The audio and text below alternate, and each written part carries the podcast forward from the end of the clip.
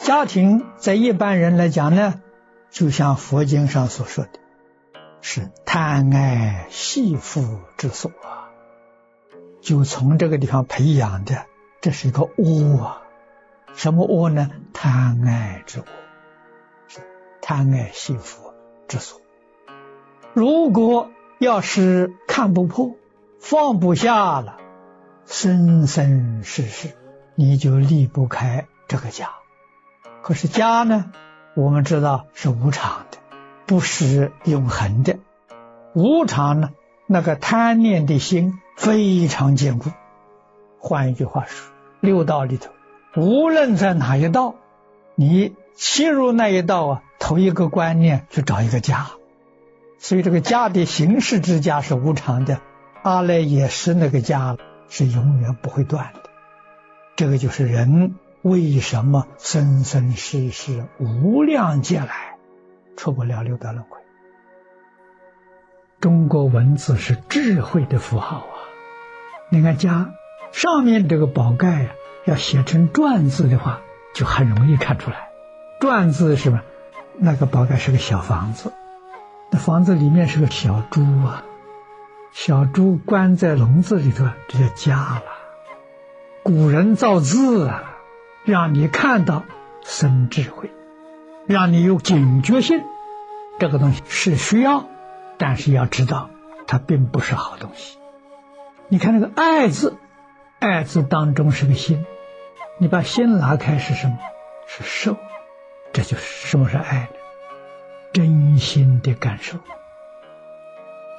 你要真的认识明白了，这个家是不是真的要舍掉呢？不一定，看缘分。为什么呢？你真的认识他了，不受其害了。怕的是不认识，不认识你迷在里头，认识之后啊，你觉悟。你不迷在里面，所以你就可以做到心出身不出，一丝毫妨碍都没有啊！你不知道这个事实的时候，你在这个家里头身心都不出，那就是经上所说的麻烦。佛陀当年在世，他老人家实现出家，身心俱出，同时又有一尊佛为摩长者。为摩长者是佛，视现在家，心出身不出。为摩跟释迦牟尼佛是同样境界，所以佛的学生像目犍连、舍利弗这些大弟子，见到维摩居士，都要顶礼三拜，又绕三匝，跟见释迦牟尼佛的礼节完全相同。舍利弗、目犍连是阿罗汉呐，见到这个居士，顶礼三拜，又绕三匝，处处是以学生的礼对待老师，这个要懂得。所以，菩萨有在家菩萨，有出家菩萨；阿罗汉有在家阿罗汉，出家；佛有在家佛，有出家佛，没有障碍呀，离世无碍，世事无碍。通通是做样子给那些还在迷而不觉的人给他们看，目的呢，只要你肯放下，世上没障碍，没关系，完全看缘分。你觉得应该用什么缘分做出好样子，帮助社会大众觉悟，你就用什么样子，没有一定的形式。所以佛法是活活泼泼啊。释迦牟尼佛为什么出家？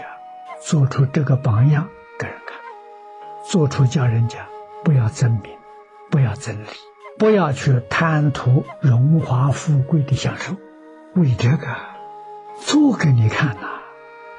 故事出家得解脱，故事因为这个缘故啊，因为这个理由啊，做出出家的样子，真的解脱了，解释。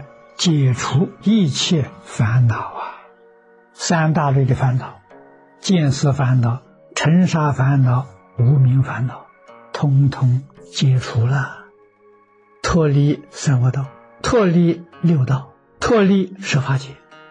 释迦牟尼佛能在一生当中做到，我们要晓得，真正放下之后，你所得到的没法子想象啊！在家居士不是放下家庭啊，是放下你心里面那些忧虑、牵挂、烦恼，叫你放下这个。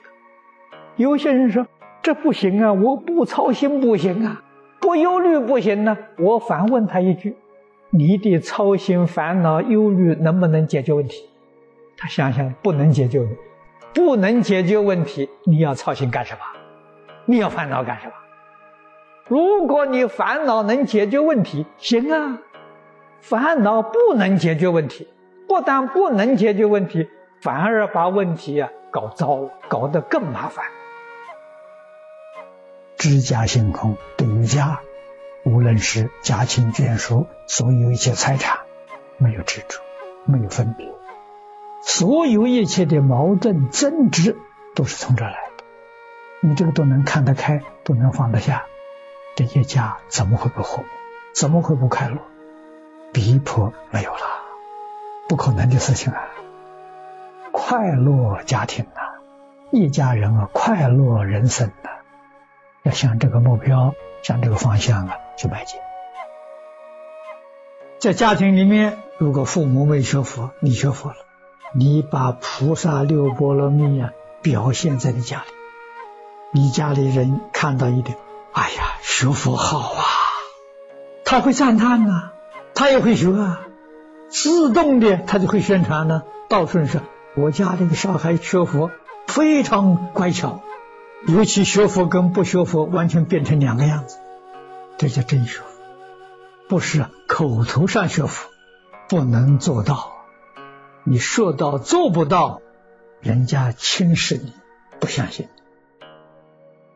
我自己个人学阿弥陀佛，学的跟他一样，你就能感动你一家人，那你一家就是个道场，一家人都是社会上每一个人家的好榜样，你不就是在弘法利生？那你就是真的在修净土了。中国。古圣先贤教导我，见贤思齐。先是圣贤人，阿弥陀佛是圣贤当中最圆满的圣贤。我们看到了，听到了，应当要向他学习。我们能发这个心，能发这个愿，不但阿弥陀佛欢喜，诸佛欢喜。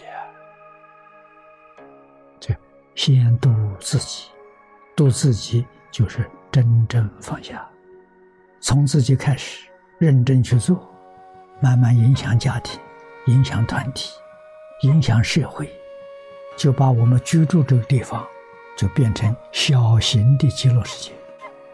那个极乐世界我们做不到，我们在极乐世界里头一个小村、一个小镇可以做到，做到了一定就会。扩大影响，大家都会来参观，都会来学习。